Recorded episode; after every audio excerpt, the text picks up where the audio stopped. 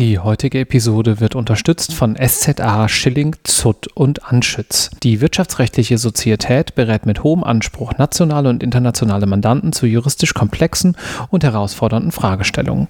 Neben Frankfurt am Main, Mannheim und München ist SZA auch mit einem Büro in Brüssel vertreten.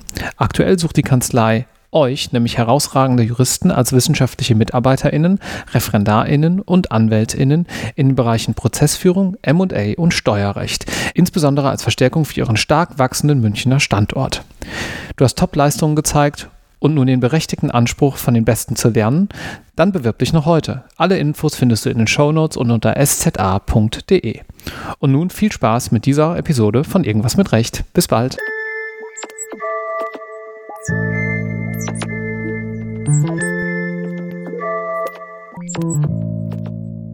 Herzlich willkommen zu einer neuen Episode Irgendwas mit Recht, eurem Karriere-Podcast von LTO und LTO Karriere. Mein Name ist Marc Ohrendorf. Ich bin Anwalt und Jurist hier im Rheinland und heute spreche ich mit Dr. Martin Metz. Hallo Martin. Hallo Marc, guten Tag.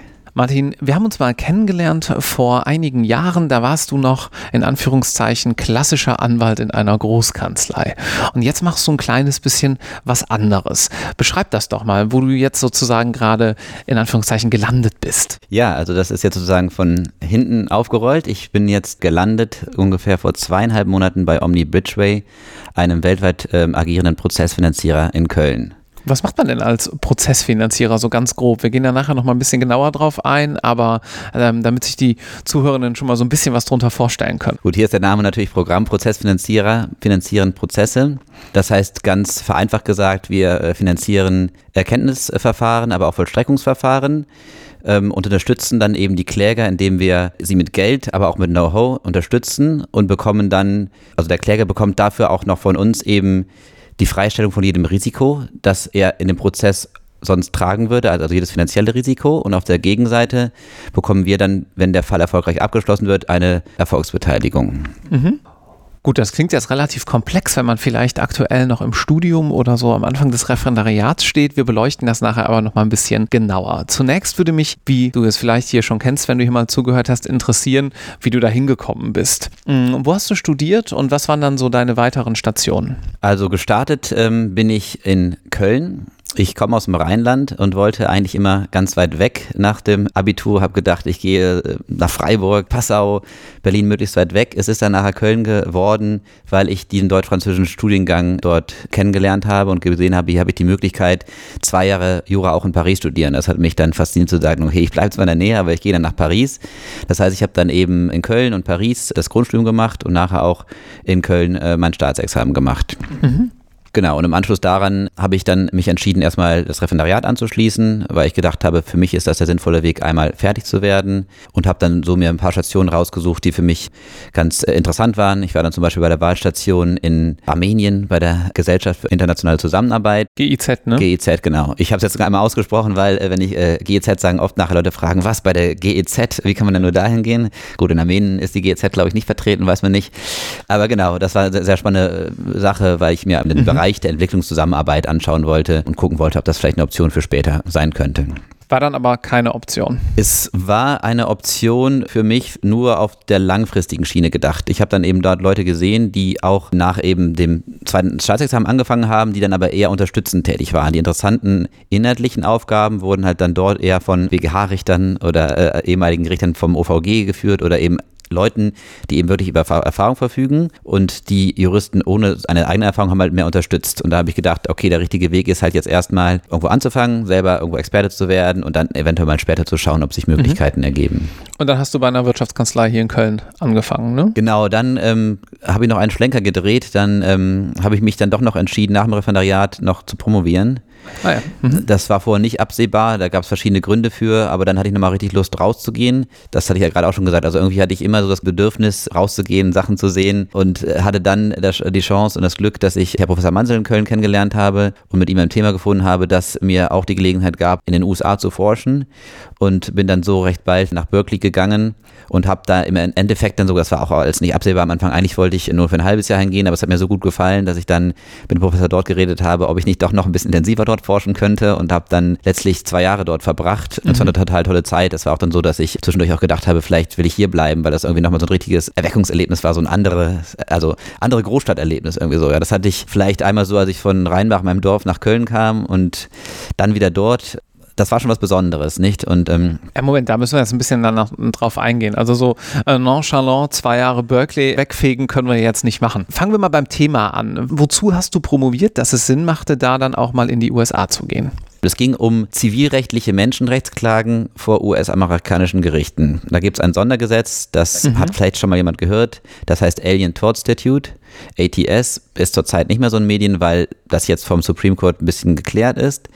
Aber das war so ganz grob das Thema und da geht es eigentlich darum oder um die Frage, wie kann ich Menschenrechtsverletzungen, die von weltweit agierenden Unternehmen mit verursacht worden sind, ja, wie kann ich die sanktionieren? Das ist ja ein ganz komplexes Thema und da gibt es ganz viele Ebenen, wie ich mir das anschauen kann. Gibt es vielleicht, weiß ich nicht, strafrechtliche Sachen und so weiter und gibt es öffentlich-rechtliche Sachen. Aber eine Möglichkeit ist eben zu überlegen, kann ich gegen die Mutterunternehmen oder auch Tochterunternehmen in Ländern wie den USA oder Deutschland Klagen einbringen für das, was eben in Drittstaaten passiert ist. Mhm. Und da ging es eben wirklich konkret darum, wie kann ich solche Verfahren in den USA führen gegen ein deutsches Unternehmen. Das war zum Beispiel ein bekanntes Verfahren gegen Mercedes-Benz. Mhm. Das ist halt die Frage, hat, haben die amerikanischen Gerichte eigentlich eine Zuständigkeit für so ein Verfahren? Und wenn ja, okay. wie wird das nachher international privatrechtlich betrachtet? Welches Recht wäre dann anwendbar auf die ja, Schadensersatzforderung, die jetzt zivilrechtlich geltend gemacht worden ist? Und was sind dann auch die Anspruchsgrundlagen? Das Gesetz dieser ATS, der kommt ungefähr aus dem 18. Jahrhundert. Also ein sehr alles gesagt, ist ein Satz und da muss man dann sehr viel reinlesen äh, und insofern gibt es da viel Raum für Forschung sozusagen. Ja, dann verstehe ich zumindest den Connex, wie man da über den Atlantik mitkommt sozusagen. Und wie war denn dann Studienaufenthalt in Berkeley dann? Wie kam das zustande und wie sah dein Alltag aus? Gut, zustande kam es wirklich über Herr Professor Mansell und die Uni Köln, die eine langjährige Kooperation haben und dadurch halt die Möglichkeit hatten, mich recht schnell dorthin zu schicken. Professor Baxbaum ist dort immer noch äh, tätig und spricht selber sehr gut Deutsch, war früher auch in Deutschland und freut sich einfach immer wieder über deutsche äh, Wissenschaftler. Und so bin ich dann dorthin gekommen. Das war so mein Hauptansprechpartner dort und habe ich von dort aus eben über ihn weitere Professoren kennengelernt. Mhm. Und der Alltag, der war eigentlich so stark durchgetaktet, das muss man auch schauen bei der Doktorarbeit, dass man sich so auch bei den Examen sich so seinen eigenen Rhythmus setzt, äh, für jeden das, was für ihn passend ist. Für mich war es dann passend, dass ich den Tag begonnen habe, immer mit einer Stunde Schwimmen im Freibad in dem Schwimmverein der Universität, was irgendwie erst einmal sehr wohltuend war, schon mal da auch im Winter in der Sonne draußen zu schwimmen. Und da ging es mir nachher erstmal schon mal äh, irgendwie gut und ich war irgendwie fit. Und dann bin ich eigentlich in die Bibliothek gegangen und habe dann eigentlich eben von neun bis sechs, sieben, acht geforscht zwischendurch auch nochmal andere Aktivitäten natürlich gemacht. Aber das war der Grundablauf. Und wenn sich dann andere Möglichkeiten ergeben haben, mal irgendwie das Land zu entdecken, ähm, habe ich die natürlich auch dann interessiert wahrgenommen. Das heißt, vom reinen Campusleben hast du wahrscheinlich nur am Rande mitbekommen, weil du dann doch sehr auf deine Forschung fokussiert warst. Ja und nein. Also ich habe auch schon so Sachen mitgemacht. Ich habe mich da in den Chor eingeschrieben, habe im Chor mitgesungen. Das ist dann natürlich schon so ein bisschen, aber auch eine Altersdifferenz. Die Juristen sind ja angenehm ähnlich alt wie wir, weil die ja das als Postgraduate Studies machen. Also wenn die schon als älter sind, teilweise auch schon vorher mal bei der Weltbank gearbeitet haben oder so. Aber im Chor waren die Leute halt teilweise auch 17, 18 Jahre alt, aber es war trotzdem mal nett, so ein bisschen reinzuschnuppern, mhm. mal was anderes zu sehen. Und halt über Schwimmen habe ich natürlich auch was anderes mitbekommen. Also war ich schon ganz mhm. gut auch da eingebunden. Und an der juristischen Fakultät fand natürlich auch viel statt, irgendwie so Lunchtalks und so weiter. Also, und da kamen viele Visiting Scholars, andere noch, da kamen die LLM-Studenten, also man wurde, man wurde jetzt nicht langweilig. Und dadurch, dass alles auf dem Campus war, man jede Pause einfach dann dort irgendwie ähm, unter den Redwoods verbracht hat, war man natürlich schon da, klar. Aber ich war jetzt niemand, der seinen Schwerpunkt nur aufs Campusleben gelegt hat, sondern auch versucht hat, so ein bisschen die Welt über den Campus hinaus kennenzulernen. Wo du gerade Gastdozenten ansprichst, so im Vergleich zu europäischen oder vielleicht deutschen Universitäten, bist du da der Ansicht, dass wir da gegebenenfalls mehr Interaktion mit der Praxis bräuchten oder ist es gut so, wie es ist? Also meinst, ob die deutschen Universitäten mehr Gastdozenten aus der Praxis bräuchten, um es lebendiger zu gestalten? Ja, so wie das ja in den USA dann doch häufig gehandhabt wird oder dass man sich mal einen CEO einlädt für einen Lunchtalk und so weiter. Ich muss dazu sagen, ich habe ja tatsächlich schon 2009 mein erstes Staatsexamen gemacht. Ich kann gar nicht ganz genau sagen, wie es jetzt ist, aber ich äh, würde das natürlich für sinnvoll erachten, wenn man Leute Leute aus der Praxis mal einlädt, weil es das Ganze lebendiger macht und man einen anderen Impuls hat. Also das finde ich auf jeden Fall gut. Und es geht ja auch schon die Tendenz teilweise ein bisschen hin. Also diese Legal Clinics, die in den USA ja ganz bekannt sind, kommen jetzt ja auch hier hin und Moodcourts werden ja immer stärker. Ich glaube schon, dass solche Elemente den Studenten auch mehr Spaß am Studium vermitteln können und auch mehr zeigen, warum man das Ganze macht, als wenn man eben da die verschiedenen Anspruchsvoraussetzungen der verschiedenen Klagearten und so weiter alle einfach auswendig lernt und dass man da auch jemand einlädt, der mal erzählen kann, was man nachher tatsächlich mit Jura macht, ist sicherlich sehr, sehr sinnvoll, ja. Ja, deswegen machen wir das hier ja auch.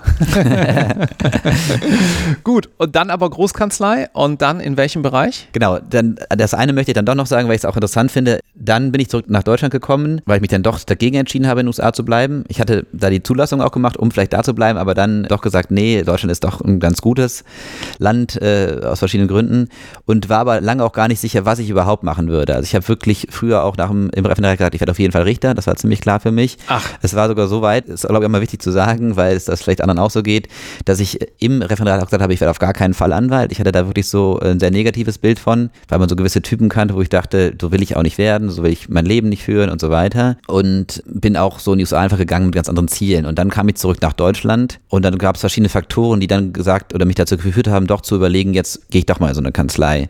Das eine ein sehr wichtiger Moment war, dass ich meine Frau auch in den USA kennengelernt hatte, die mit mir nach Deutschland gezogen ist, wo ich dachte, ich kann jetzt nicht ans Gericht gehen und dann bin ich da fest und kann mich nicht mehr verändern. Also da war eben so eine Großkanzlei auch mit äh, Standort in den USA halt was, wo ich sagen kann, da kann man auch nochmal zurückwechseln rein theoretisch, mhm. ja. Mhm.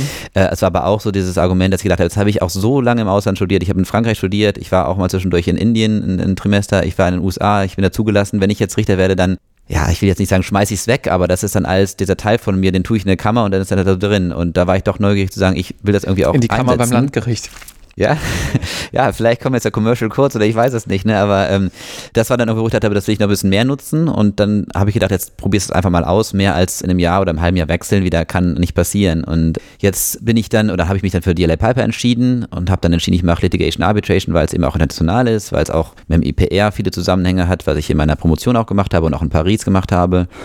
Und dann sind es ja tatsächlich jetzt über fünf Jahre geworden, was ja auch zeigt, dass es auch eine total gute und spannende Zeit war, wo ich viel gelernt habe und wo ich auch Vorurteile abgebaut habe, wo natürlich äh, man auch viel arbeitet, das tut man bei anderen Berufen auch, aber wo ich auch total viele nette Leute kennengelernt habe und spannende Sachen gemacht habe und ja, wo es mich jetzt auch an eine Stelle gespült habe, dazu kommen wir nachher nochmal, wo ich auch total zufrieden bin, wo ich sonst halt ja gar nicht hingekommen wäre, auch über diesen anderen, äh, diesen anderen Job. Was ja auch vor fünf Jahren für dich wahrscheinlich nicht vorhersehbar war, ne?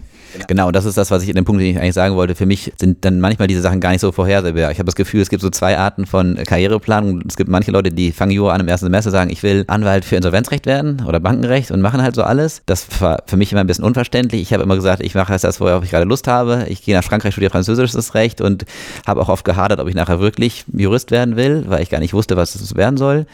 Und bei mir ergeben sich dann die Sachen dann oft, wenn sich die konkrete Frage stellt, sozusagen. Jetzt hast du das fünf Jahre in der Wirtschaftskanzlei gemacht, hast gesagt, du hast 2009 dein erstes Examen absolviert. Welche Trends konntest du denn in den letzten Jahren im Rechtsmarkt so beobachten? Wie verändert sich der Rechtsmarkt aus deiner Sicht momentan? Spannende Frage. Also ich denke, ein, eine Sache, die auf jeden Fall starke Auswirkungen hat, ist natürlich das Thema Legal Tech. Das kommt immer wieder von ganz vielen Facetten und hat verschiedene Auswirkungen, wird viel besprochen. Ich glaube, aus meiner Sicht muss man ein bisschen so differenzieren. Also ich glaube, man muss sich erstmal fragen, was meint man damit eigentlich ganz genau? Es gibt manche Bereiche, wo das extrem hin, äh, hilfreich sein kann. Also gerade die ganzen Masseverfahren etc.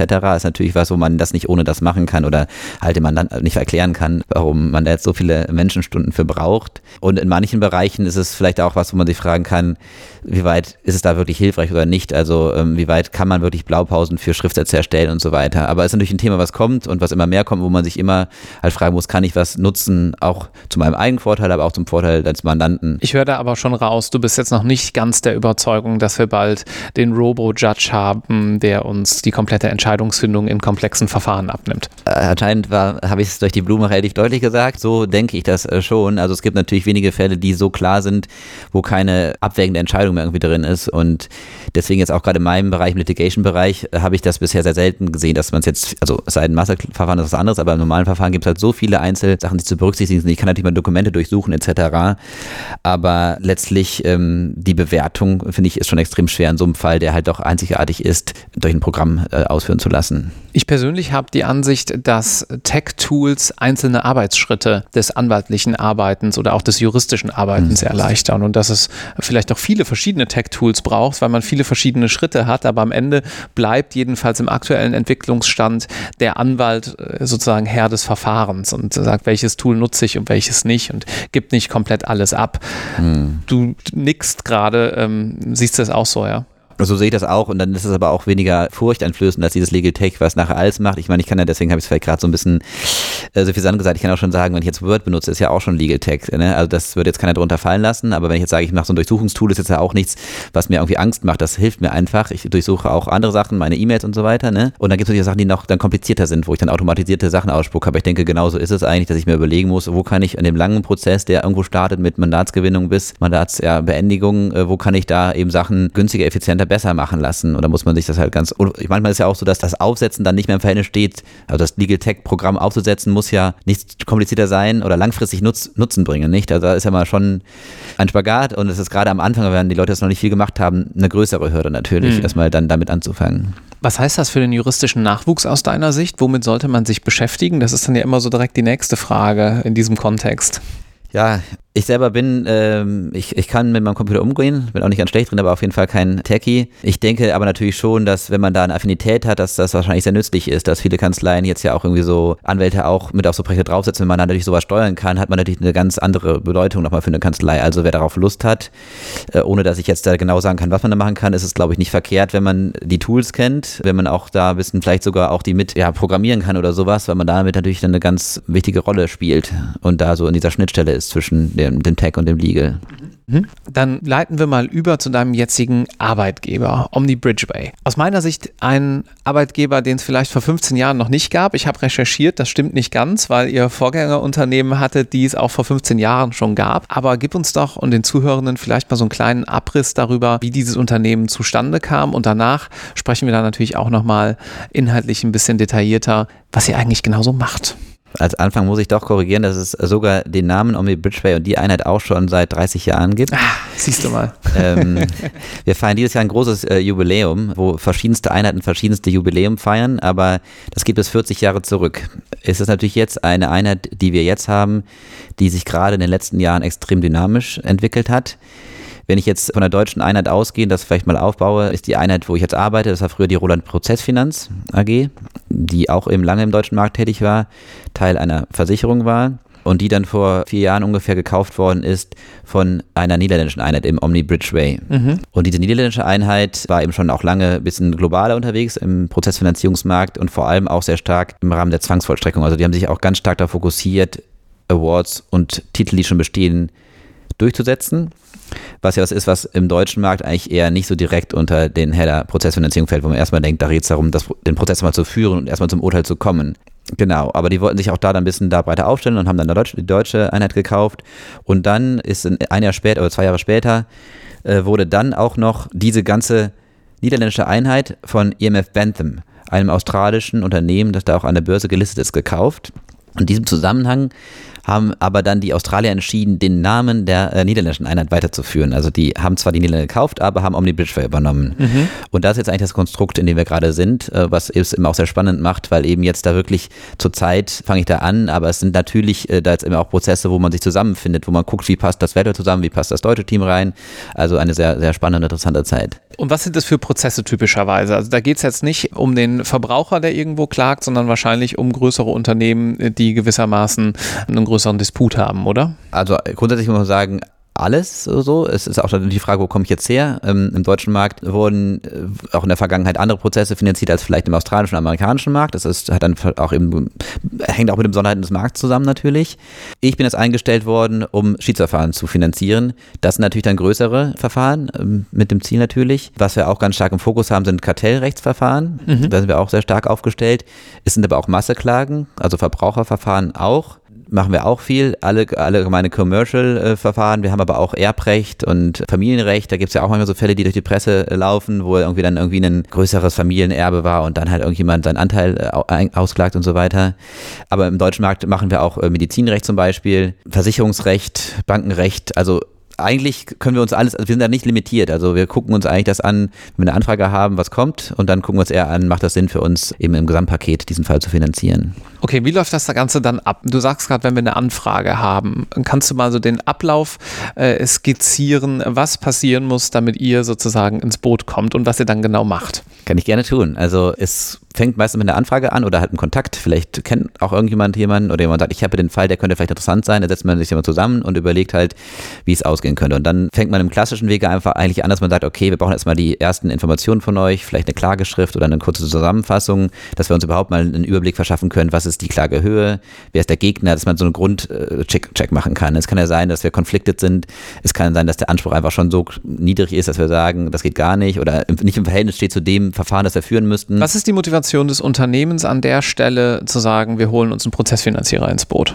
Gute Frage. Es gibt, die Anfragen können kommen vom Unternehmen oder vom Anwalt. Mhm. Die kommen auch von beiden. Das kurz vorweg, dann komme ich zu deiner Frage. Ist ja letztlich so, dass wir nicht rechtsberatend tätig sind, sondern selber investieren.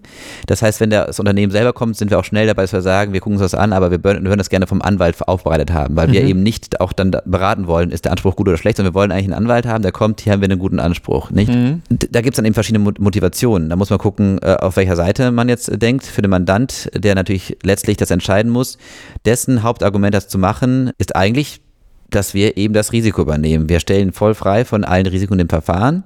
Das bedeutet, wenn er verliert, übernehmen wir die Kosten des Verfahrens. Das bedeutet für ihn auch, also verschiedene Sachen. Zum einen kann er dann eben diese Prozesskosten, die sonst als Risiken in der Bilanz stehen muss, rausnehmen. Also vielleicht hat man Interesse, die Bilanz zu beeinflussen, aus welchen Gründen auch immer, will keine Risiken drin haben oder was auch immer. Es kann aber auch sein, dass eben man dadurch erst ein Verfahren führen kann, das man sonst gar nicht führen könnte, wenn eben eine Einheit vielleicht nicht genügend Geld hat oder auf der Gegenseite ein sehr großes Unternehmen, weltweites Unternehmen steht oder das Budget einfach, es gibt ja auch manchmal so, so Budgetfragen, wo man sagt, okay, das äh, Budget äh, von dem Legal Department passt eigentlich so, wir haben eigentlich kein Geld mehr und das ist dann vielleicht so ein Anspruch, den ich nicht zwingend durchsetzen muss, weil es jetzt nicht unbedingt Vertragsbruch ist, wo ich meinen Kaufpreis reinkriege, das ist eher so ein Add-on wie Kartellrecht, ja. Also wo ich sage, ich habe jetzt mitbekommen, das, was ich gemacht habe, ist, da habe ich vielleicht einen Anspruch. Wenn ich nichts mache, passiert vielleicht nichts. Also meine Bücher stimmen, aber ich kann dir noch was extra äh, reinholen. Dann kann man nicht drüber nachdenken, okay, besser, dann mache ich das so ohne Risiko, krieg vielleicht in ein paar Jahren noch ein Gimmick äh, und lasse es nicht auf der Straße liegen. Also mhm. das kann auch erst dazu führen, dass ich überhaupt einen Anspruch Geld mache und danach auch bekomme. Also das sind eigentlich die, die, die zwei großen Vorteile, die ich sehe. Ging das jetzt alles von Klägerseite aus oder habt ihr auch Verfahren, wo ihr auf der beklagten Seite unterstützt? Du stellst ja echt die, die ganz spannenden Fragen, Marc. Also ähm, großes Thema, Defense Funding, mhm. gibt es auch. Grundsätzlich äh, ist es im Markt schon so, dass wir grundsätzlich erstmal Kläger vertreten. Das ist erstmal aus verschiedenen Gründen leichter, weil da hat man den Anspruch, der auch als Sicherheit dienen kann. Wir müssen auch schauen, okay, wie besichern wir uns? Und da ist auch leichter, dann auch, dass wir äh, unsere Beteiligung auch bekommen. Wenn ich jetzt sage, ich setze einen Anspruch von einer Million durch, dann kriegt man einen gewissen äh, Anteil, wenn es ausgezahlt wird. Das klappt auch gut. Ja, wenn ich jetzt auf der beklagten Seite sehe, habe ich halt eben die, diese Probleme. Wie besichere ich das? Da gibt es verschiedene Möglichkeiten, dass man vielleicht darüber nachdenkt, Portfolios zu machen oder mit anderen, also, also diese eine Klage mit anderen Klagen verbindet, wo ich sage, okay, ich habe halt eine Wiederklage und so weiter, dann kann ich es natürlich schon machen. Aber ich habe auch das Problem, wie ich danach halt ja unsere Fee generiere. Ne? Also wenn es dann abgewiesen wird, hat der Mandant zwar Glück, dass er nichts zahlen muss, aber er hat auch nichts und dann ist es für ihn auch schwerer dann vielleicht, dass er dann uns dann doch auch einen nicht unerheblichen Betrag einfach so direkt zahlen muss. Und dann, Klar. Ne, also es ist, es, wir denken das, es wird auch immer wieder angefragt, es ist ein heißes äh, Thema im, im Markt, mhm. aber es ist auch was, wo, glaube ich, alle Seiten noch lernen müssen und gucken müssen, welche Konzepte im Einzelfall dann auch funktionieren können. Mhm. Und du hast eben angesprochen, dass ihr dann keine Rechtsberatung macht aber du bist ja vom Background her offensichtlich Jurist. Das heißt, du bist dann sozusagen für das Risk Assessment zuständig, kann man das so sagen, dass du so ein bisschen äh, analysierst, unterstützt, bewertest und dann nachher auch mit den Ausschlag dafür gibst, ob man da einsteigt in das Verfahren oder nicht? Das stimmt. Äh, das ist jetzt die eine Facette meiner Tätigkeit. Also ich berate natürlich uns selber. Ist das ein gutes Investment? Und was ich mache, sind hat also zwei, zwei Säulen. Das eine ist, was du gerade beschrieben hast. Ich schaue mir halt die Anfragen an, was wir gerade auch ähm, kurz besprochen haben und schaue mir halt letztlich äh, das aus verschiedenen Punkten an, rechtlich und wirtschaftlich und so weiter. Macht das Sinn? Prüft dann auch den Fall. Da machen wir auch wir sind, glaube ich, gerade da gar nicht bis zum Ende gekommen, aber wir machen dann die Due Diligence, schauen uns dann auch wirklich an, eben, ich stelle dann Fragen zu der Klageschrift des Anwalts, sage, okay, glaubst du wirklich, dass es so ist? Und vielleicht holen wir uns nochmal eine Second Opinion ein und prüfen das nochmal, wenn ich sage, ich will das wirklich ganz sicher haben, ist vielleicht ausländisches Recht, also gibt es da ganz viele Möglichkeiten. Und dann, wenn ich dann dazu komme, zu sagen, ja, das ist ein guter Fall, dann äh, versuche ich das eben bei uns intern vorzustellen und in die Finanzierung zu bringen. Ich kann das jetzt auch nicht alleine entscheiden, sondern da gibt es natürlich Gremien. Und wenn das dann angenommen wird, der Fall, dann kommt eben die zweite Seite meiner Tätigkeit, den Fall auch zu begleiten und zum Abschluss zu bringen, weil äh, schön den Fall erstmal zu haben, aber unser Geld bekommen wir ja am Ende, wenn der dann abgeschlossen wird, was ja in zwei, drei, vier, fünf Jahren sein kann. Kann auch mal überraschend schnell gehen, wenn die Parteien sich vergleichen, aber ich bin dann so äh, quasi, und das finde ich auch ganz schön, dass der neuen Tätigkeit, mit dem Mandanten insofern ähm, auf einer Seite, dass das Ziel wirklich ist, das möglichst schnell und effizient abzuschließen, das Verfahren und zu gucken, wie kommen wir da halt hin. Mhm. Und dann sind wir auch sehr stark und eng involviert. Also wir wir sind eigentlich bei allen Besprechungen dabei, kriegen alle Schriftsätze, wir schauen die uns auch an, oder ich schaue mir die an und das finde ich auch total spannend, da jetzt so ein bisschen so eine Vogelperspektive einzunehmen. Ja, also ich war ja vorher als Associate, er derjenige, der die Schriftsätze im Detail alle ausgearbeitet hat, jedes Komma und so gesetzt hat und das macht auch Spaß. Aber es ist auch schön, eben mehr so diese Perspektive von oben zu haben, mehr Fälle zu sehen, mehr Verfahren zu sehen, zu schauen, wie machen das andere Leute und dann halt wirklich auf die ähm, ganz zentralen Punkte zu springen und vielleicht auch mal zu sagen, okay, hier, da Komma, das ist jetzt mir nicht so wichtig, aber ich gucke mir einfach mal an, was ist strategisch jetzt wichtig in dem Fall, was müssen wir machen und was, woran haben die Anwälte vielleicht auch nicht gedacht. Also wir sind ein bisschen so Sparingspartner auch für die Anwälte und wollen einfach zusammen ein gutes Produkt machen, das dann letztlich erfolgreich ist. Wie sehen die Anwälte das? Die sehen das, also ich muss natürlich jetzt immer auch ein bisschen äh, mich auf das, also ich bin ja nicht so lange dabei natürlich, aber ich habe es bisher das Gefühl, dass das eigentlich auch sehr wohlwollend ist, dass man schon auch sehr angenehm zusammenarbeitet und es für die natürlich auch eine Chance ist, dass noch mehr dabei ist und noch mitmacht. Das ist natürlich mehr auch an Kommunikation, aber jetzt zum Beispiel in meinem Bereich, wenn wir jetzt mit einem Unternehmen zusammenarbeiten, äh, die selber keine Schiedsverfahrensexperten haben und so weiter, dann ist natürlich schon hilfreich, wenn nochmal jemand kommt und auch nochmal Input einfach liefert von außen. Das mhm. ist für den Mandanten gut und das ist teilweise für die Rechtsanwälte auch sinnvoll, weil wir natürlich auch über weltweite Netzwerke ver verfügen, wo wir einfach nochmal Wissen reinbringen können. Und genau, vielleicht einen Punkt dazu, also was hatte ich ja vorgesagt, dass wir auch viel in Vollstreckung machen. Also wir haben auch wirklich Teams, die auch intern wirtschaftlich sehr stark aufgestellt sind, so wissen wir Experten, die da auch wirklich von unserer Seite nochmal Wissen in den Fall mit reinbringen, zu fragen, wie sieht eigentlich die Schadenshöhe aus? Wie wird die berechnet? Also Sachen, ja, die wir auch nochmal als eigenes Wissen in so, einen, in so eine Fallbearbeitung mit einbringen können. Mhm. Klingt spannend, muss ich sagen. Wäre was gewesen, was ich nach dem äh, Studium oder Referendariat gar nicht auf dem Schirm gehabt hätte. Das geht den Zuhörenden hier jetzt hoffentlich ein kleines bisschen anders. Was wie immer zur Frage führt, sucht ihr Unterstützung? Wir suchen eigentlich grundsätzlich immer Unterstützung. Wir haben auch, also du sprichst ja wahrscheinlich alle Ebenen an, ne? also Rechtsanwälte. Referendare, Wismits, Praktikanten, was auch immer, ja.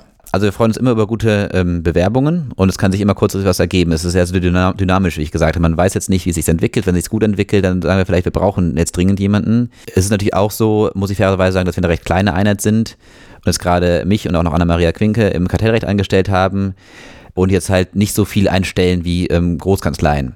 Aber wir freuen uns immer und es kann sich immer was ergeben. Da reden wir jetzt vom Standort Köln, ne? Das, genau, danke für die Nachfrage. Der Standort Köln äh, sind wir 15 äh, Leute, weltweit sind wir 200. Klar kann man sich auch weltweit bewerben, aber wir sind in Deutschland, in Deutschland sind wir nur in Köln, ja. Das ist ja mhm. ganz gut zu wissen, wenn man jetzt das hier gerade vielleicht in Hamburg hört, dann kommt auf jeden Fall mal nach Köln für ein Praktikum, weil die Stadt ist sehr schön.